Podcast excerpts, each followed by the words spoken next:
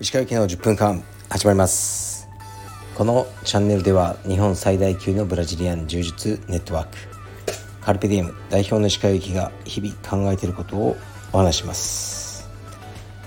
はい皆さんこんにちはいかがお過ごしでしょうか。本日は、え、4月の15日です。とねかなり夜遅くにこれやってるんですけど僕はシンガポールにいます。昨日シンガポールに着いてで今日が一番ねあのメインの日でしたね。今日はシンガポールに3つあるカルピディエムの道場のうちの一番新しいカルペディエムシンガポール。セントラルというところで、えー、僕の特別クラスをやらせていただきました。そして、え、帯の授与式もやらせていただきました。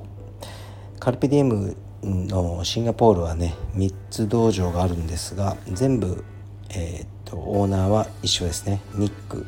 というやつがやってます。で今日はですねスペシャルクラスということでまあ僕は行ったんですけどすごいロケーションにあって日本でいうとまあ大手町みたいなところですかね。そこのオフィスビルの12階になぜかカルペディウム道場があって、すんごく広いんですよ。すごく広くてラウンジスペースもありなんとサウナがありアイスバスがあるんです。すごい。すごかったです。で今日はですね80人ぐらいの方が来てくれました。こんなね大勢の前で、えー、っとね、僕は充実の指導をさせていただくのも久しぶりでしたね。うん久々に頑張りましたよ。まあ指導は全部英語なんで最近ちゃんと英語で指導してなかったので言葉が出てこないなって思いながらでしたけど、えー、頑張って指導させていただきました。で皆さん本当真剣に聞いてくださってすごく嬉しかったですね。でその後帯の授与式でもうね青帯紫帯茶帯はいっぱいいるんですよ。今日全部で100人近く多分あったのかな。だからえー、ねオーナーのニックと話して黒帯の3名にまず帯とえー、っとディプロマですね。症状をお渡ししました。でこのね一人一人僕は直接はあまり知らないねメンバーさんなんですけど一人一人のストーリーをしっかりとニックに聞かせてもらってて事前にね。だから帯渡す時はやっぱグッときましたね。そして、まあ、サプライズでもないんですがあのオーナーのニックは紫帯なんですけどこの間の大会に優勝したというのもあって今日、ね、僕が茶帯を渡しました。でそれも皆さん本当に喜んでくれてましたね。なかなかすごいですよ。で僕がシンガポールに最初来た時は本当に小さな道場が一つ大丈夫なの？って思ってましたけど今3つあってでね全部サイズも大きいし生徒さんもかなりの数がいますね。この道場を数年で作り上げたのは本当にすごいと思います。うんニックはかなりの働き者ですね。いや脱帽です。僕もね彼の10分の1ぐらい頑張んなきゃなと思いましたね。うん。でまあ授与式ではいつものね話をさせていただくことが多いんですけどまあ黒帯になった人たち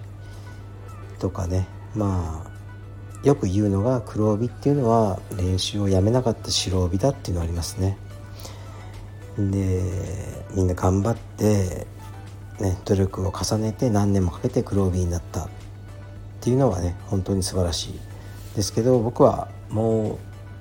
一つやっぱ言いたいのは君たちは本当にラッキーだったんだよってことを伝えましたね。もちろん努力もいっぱいしただろうしねあの頑張ってきたんだろうけどやっぱり黒帯になれたっていうのは本当にラッキー。いろんな人からのサポートがあったっていうことだし健康な体で生まれたっていうのもあるしそれは本人の努力と関係ないところですね。あとはねもっともっと努力してても怪我とか病気とか、まあ、家族の病気とか家庭の事情とかで、ね、充実をやめざるを得なかった人がたくさんいるでそういうことがたまたまあなたたちに起きなかったから今黒帯になれたということを、まあ、分かっててほしいっていうふうに言いましたね。まあ少しね変な先生だなと思われたかもしれないけど、まあ、これすごく大事なことなんですよね。だから困っている仲間がいたらどうか助けてあげてくれていう話をしました。これは本当に僕の正直な気持ちですね。まあ、僕も黒帯になってもうかなり時間経ちますけどうーんね慣れたことはやっぱラッキーでしたね。もちろん僕の努力もあったんだろうけど本当にラッキーだなって今この年になってすごく感じますね。若い頃は自分の努力ばかりを感じてましたね。俺は頑張ったんだ、ね、でもねやっぱりラッキーでしたね。ただのラッキーおじさんですね今は。で、ね、そういう話をして、まあ、かなりねたくさんの話をメンバーさんとさせていただいてでその後まあ写真撮影とかね。いやもうねミッキーマウスになったかのようにたくさんの生徒さんに写真をまあお願いされて撮りました。にっこりと笑って。いや本当にスターになった気分でしたね。ありがたいです。でこれもまあねみんな僕のこと知らないしぶっちゃけね。僕の試合を見たこともないし。でも多分ねみんなは多分カルペディウムのことが大好きで。でカルペディウムシンガポールのことが大好きで,、ね、でオーナーのニックをみんな尊敬していて。でそのニックがいつもねまあ彼の言葉を借りると自分の、ね、父親のようだと、ね、僕は本当のお父さんがいないから、まあ、勇気先生を父親のように思ってるって言ってくれてるみたいで、うん、でまあそういう人だからなんとなく 写真撮ろうと思ってくれたのかと思いますね、まあ、非常に嬉しかったです。素晴らしいチームだなと思いました。であんまりあのスタッフが変わってないのも素晴らしいですね。最初会った時はもうニックは青帯、ね、先生は茶帯が1人あとは紫帯だったんですね。だからねどっか外部から黒帯の人を雇った方がいいのかとかいろいろ言ってたんですけど僕は、ね、いやローカルで行け、ね、黒帯必要ない、うん、ただお前らがもうローカルでね、あの、チームを作れ誰も雇うなっていうふうにあえて言ったんですね。まあ、その理由はね今日は語らないですけど、うん、僕はそういうふうに思っててでも周りはねあのかなり大きな道場があって、まあ、イボルブさんとかね。で外部から黒帯を雇ってやってるわけですよ。いやだから僕らじゃあ立ち太刀打ちできないんじゃないかって言ってたんですけどいや今は頑張れ、ね、っていうふうに言ってたらあの今日ね3人黒帯がその道場から生まれて彼らが指導者としてこれからねやっていくわけでここにすごい価値があると思うんですよね。で本当によく頑張ったなと思います。うんローカルで黒帯をね自分たちで作り上げて彼らがインストになるってすごくねやっぱ思い入れが違うんでこれから道場がさらに強くなるんじゃないかなと思いました。はい。というわけであの僕はまだシンガポールにいます。楽しかったですね。いつもね来る前は、まあ、文句言ってますよね。皆さんご存知ですか？ああめんどくせえ。めんどくせえって言うけど来ると楽しいんですね。でも楽しいけど最高に疲れるんですよ。楽しいと疲れるは共存できますよね。うん楽しくて疲れる。疲れるけど楽しい。そういう感じですね。はい。また何かの理由があれば来ると思います。ありがとうございます。というわけでもう10分いったんですけどあえてレターに行きたいと思います。シンガポールから読む必要のないレターを読みます。えー、っとねもう北順に行きますね。鹿先生こんにちは。最近の自分の座右の銘をカルペディエムにしています。しかしどうしても自分の黒歴史を思い出しては恥ずかしさで枕に顔をうずめたり昔嫌いな上司にやられたことを思い出してはイライラとしたりしてしまいます。鹿先生は過去の恥ずかしいことやムカついたことはどう対処していますか？思い出したらどう対応していますか？それとも石川先生は過去のことはあまり気にならないのでしょうか？思い出したくない過去を思い出してしまった時の対応をお聞きできたら嬉しいです。寒暖差の激しい季節ご自愛ください。はい。ありがとうございます。まあおっしゃってることは分かりますね。昔自分がやった恥ずかしいことってありますよね。でそれを思い出してねあーってもう前転したくなる時ありますね。はい。前回り受け身を3回ぐらいしちゃうことはあります。なんてあんなね恥ずかしいことをしたんだとかあんな寒いことを言ってしまったいろいろありますけどうーんでもね振り返ると多分全部そうなりかねないですね。今日僕がねあのシンガポールの生徒さんの前でしたスピーチももしかしたらね来年思い出してうわ寒みたいな。寒みたいな思う可能性はありますね。でねなんかね嫌なことを思い出さないって無理なんですよ。それは。もう思い出したくないと思った瞬間もう思い出す準備ができてるんですよね。人は。だから僕もいろいろ思い出したくないことはあるっちゃあるんですけどもうねあのあえて忘れようとかしないですね。逆にもううん来いとその記憶を。蘇ってこいと思ってますねそうするとねあまり蘇ってこなかったり